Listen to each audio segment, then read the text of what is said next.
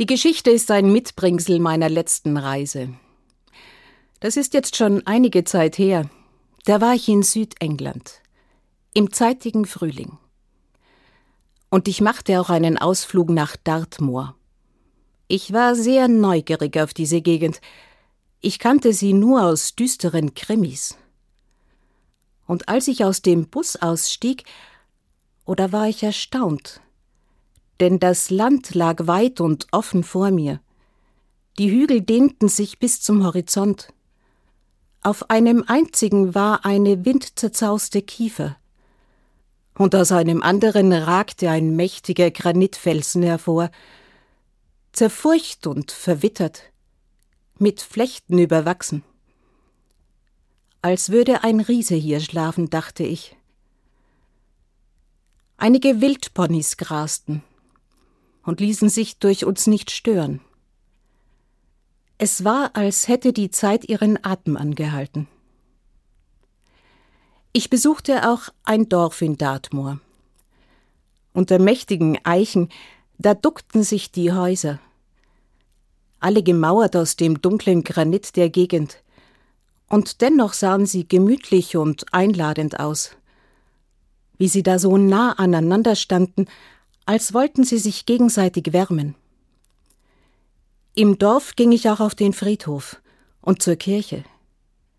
So ein englischer Friedhof ist für mich etwas ganz Besonderes. Die verwitterten Grabsteine standen einfach im frischen grünen Gras.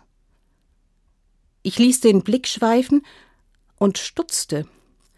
Denn am Rande des Friedhofes, ah, da war ein Grab, da wuchs kein Gras. Ich ging dorthin und sah, das waren die dicken, dunklen Blätter von Tulpen, die sich da dicht an dicht aus der Erde drängten. Auf dem Grabstein konnte ich einen Namen entziffern. Mary Ann stand da. Ich traf im Dorf eine alte Frau und fragte nach. Und sie erzählte mir Mary Anns Geschichte. Mary Ann wohnte nicht im Dorf. Ihr Haus stand am Weg, ungefähr in der Mitte vom Dorf bis zum großen Felsen. Und ganz in der Nähe, da war ein Platz im Moor, der war, selbst wenn rundherum schon alles in die Höhe wuchs, immer so, als wenn alles niedergetrampelt wäre und fast kreisrund. Die Leute im Dorf waren sich sicher, dass hier Kräuter wuchsen, die den wilden Ponys gut schmeckten.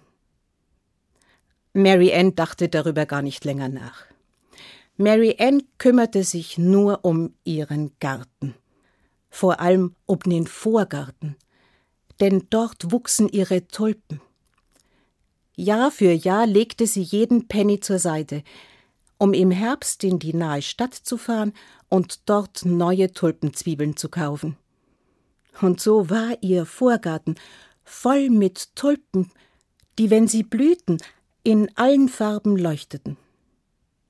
Und die Leute aus dem Dorf, oh, die machten im Frühling gerne Spaziergänge ins Moor und staunten über die Tulpen und hielten einen Plausch mit Mary Ann.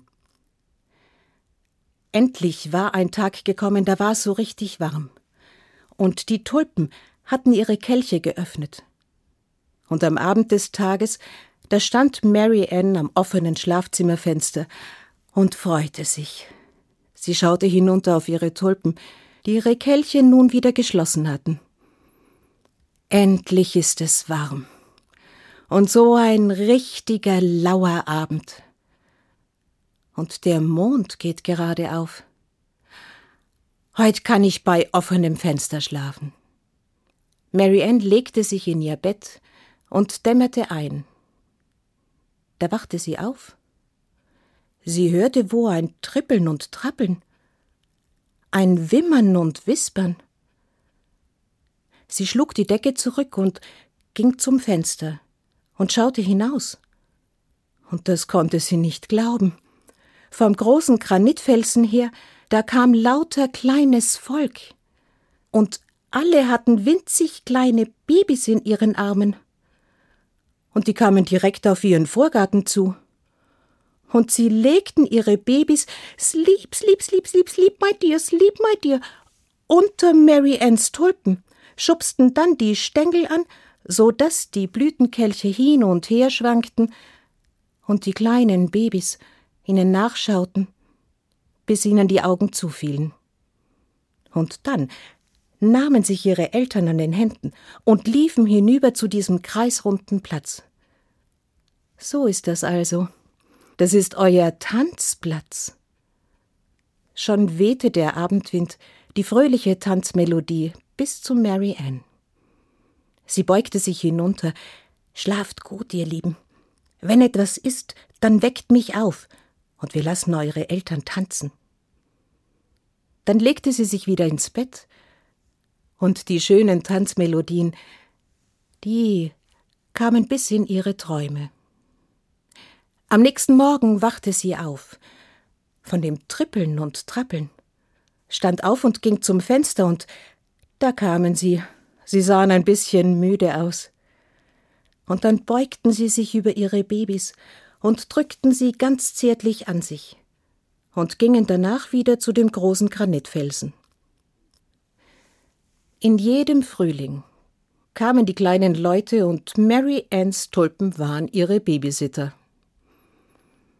Mary Ann wurde alt, und dann kam ein Frühjahr, da hörte sie abends noch das Wimmern und Wispern und schlief zu der schönen Tanzmelodie ein. Und am Morgen wachte sie nicht wieder auf. Die Leute im Dorf kamen, und sie begruben sie. Sie gaben ihr einen Grabplatz so nahe wie möglich an ihrem geliebten Moor. Für das Haus fand sich schnell ein Käufer. Er freute sich so darauf, endlich einen Garten zu haben. Er wollte Gemüse anbauen. Und so verschwanden die Tulpen.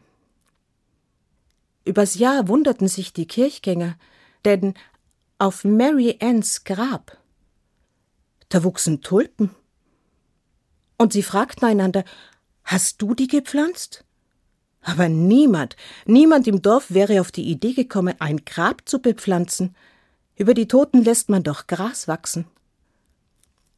Wäre einer von ihnen in einer Frühlingsnacht über den Friedhof gegangen, er hätte das Rätsel lösen können. Denn da kam das Volk der kleinen Leute, und sie legten ihre kleinen Babys, sleep, my dear, sleep, my dear, unter Mary Anns Tulpen, schubsten die Stängel an, damit die Kelche hin und her schwankten und ihre Babys einschliefen. Und dann liefen sie zu dem Tanzplatz und tanzten die ganze Frühlingsnacht. Lust auf mehr? Auf ins Abenteuer. Geschichten. Der Podcast für Kinder und Familien auf hr2.de und in der ARD Audiothek.